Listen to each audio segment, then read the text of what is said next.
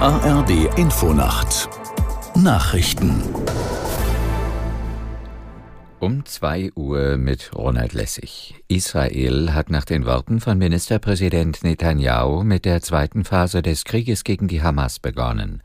Netanyahu sagte, Ziel sei es, die militärischen Fähigkeiten sowie die Herrschaft der Islamistenorganisation zu zerstören und die Geiseln nach Hause zurückzubringen.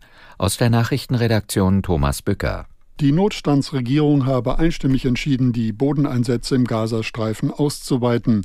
Die massiven Luftangriffe der vergangenen Wochen hätten der Hamas einen schweren Schlag versetzt, betonte Netanyahu. Allerdings stehe man erst am Anfang. Das israelische Militär hatte die Bewohner im Norden des Gazastreifens zuvor erneut dazu aufgerufen, das Gebiet zu verlassen. Verteidigungsminister Galant sagte, Israel habe kein Interesse an einer regionalen Ausweitung des Krieges, das Land sei darauf aber vorbereitet. Der türkische Präsident Erdogan hat den Westen für die Gewalt im Gazastreifen verantwortlich gemacht. Erdogan sagte, Europa und Amerika seien mitverantwortlich für Kriegsverbrechen Israels. Der Westen führe eine Atmosphäre des Kreuzzugs gegen Muslime herbei. Der Präsident äußerte sich in Istanbul vor Hunderttausenden Teilnehmern einer Solidaritätskundgebung für die Palästinenser. Heute endet die Sommerzeit.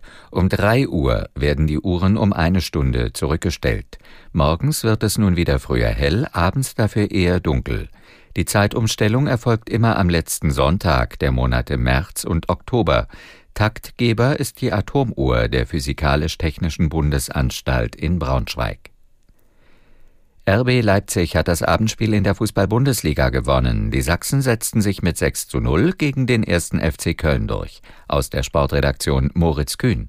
Es war eine einseitige Angelegenheit. Schon zur Halbzeit lagen die klar überlegenen Leipziger mit 4 zu 0 in Führung. Köln schoss im gesamten Spiel nur einmal aufs gegnerische Tor und liegt in der Tabelle auf einem direkten Abstiegsplatz. Leipzig rangiert auf Platz 4.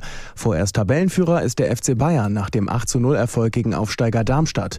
Weiter auf Talfahrt Union Berlin. Die Köpenicker verloren ihr zehntes Pflichtspiel in Folge, 0 zu 2 in Bremen. Der Vorsprung auf die Abstiegszone ein Punkt. Außerdem verlor Stuttgart gegen Hoffenheim, Augsburg gewann gegen Wolfsburg und Gladbach setzte sich gegen Heidenheim durch. In der zweiten Liga trennten sich am Abend Kaiserslautern und der Hamburger SV 3 zu 3.